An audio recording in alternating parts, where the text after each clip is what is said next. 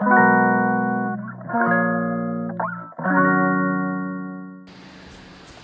いこんにちは、えー、佐藤俊です。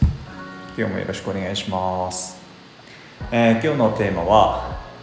仕事で会わない人でも人格は否定しないです。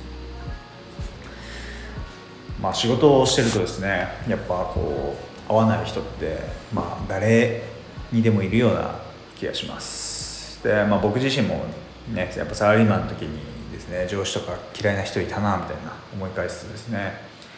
いるんですよね。で、えっとまあ、起業してからもですね、えーまあ、関わってくれた人たちに、まあ、イライラもしたりとかしてて、まあ、僕の勉強不足だったみたいなところもあるし、まあ、心もちゃんとできてなかった余裕なかったみたいなところもあるんですけど、まあ、いろいろ問題起こったりしてしました。でまあ本当は会いたくもないし顔見たくないなとかそういう感じだったんですよね。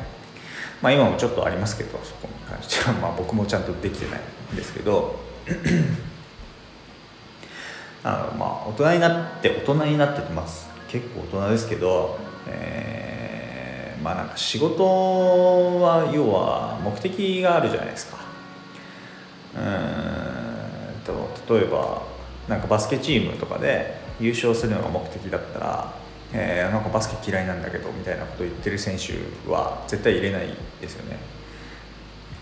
なんか自分のなんかバスケ理論だけで、まあ、チームスポーツなんで理論だけ押し通して俺はこうだって言ったら多分外しますよね。だ目的が優勝するってことなんで、まあ、全体のこう最適化はどこかなみたいなことを、えー、見つけていかないかなと思うんですよね。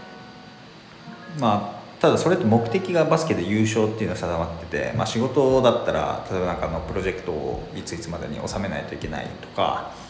えー、売り上げを上げましょうとか営利的にどんどんやっていきましょうみたいな目的があるから、えーまあ、そこにフィットしなかったら、えー、っとまあ、違うよねみたいなことはあるのかなと思っています。ただ仕事っていう目的外してえーと、〇〇さんみたいな人格って、えーまあ、僕も含め、まあ、聞いてる皆さんもそうかもしれないんですけどみんな当然違うじゃないですか。違って当たり前だし、えーとまあ、自分の意見と違うからって、まあ、話すことはいいと思うんですけどそれを、ね、相手に押し付けるみたいなことはちょっと違うのかなと僕は思っていてうんとだからまあ仕事で、ね、合わなかったけどからあいつマジ嫌いみたいなことってなんかちょっと違うんじゃないかなって思ってます、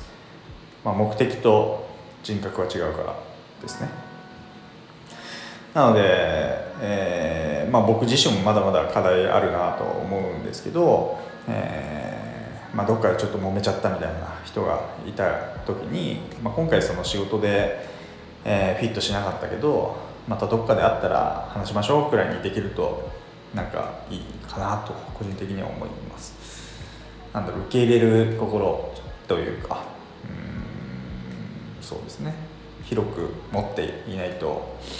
うん豊かになっていかないのかなって思いますけどまあむずいよねっていうのも理解してます。まあちょっとずつちょっとずつですね、えー、できればなと思ってるので、えー、まあ今日のテーマの仕事で会わない人でも人格は否定しないっていうのを僕はちょっと思ってやってるんでまあ嫌いな人がいてもそういう、えー、今のテーマですねを思い出してちょっと心、まあ、怒りとかを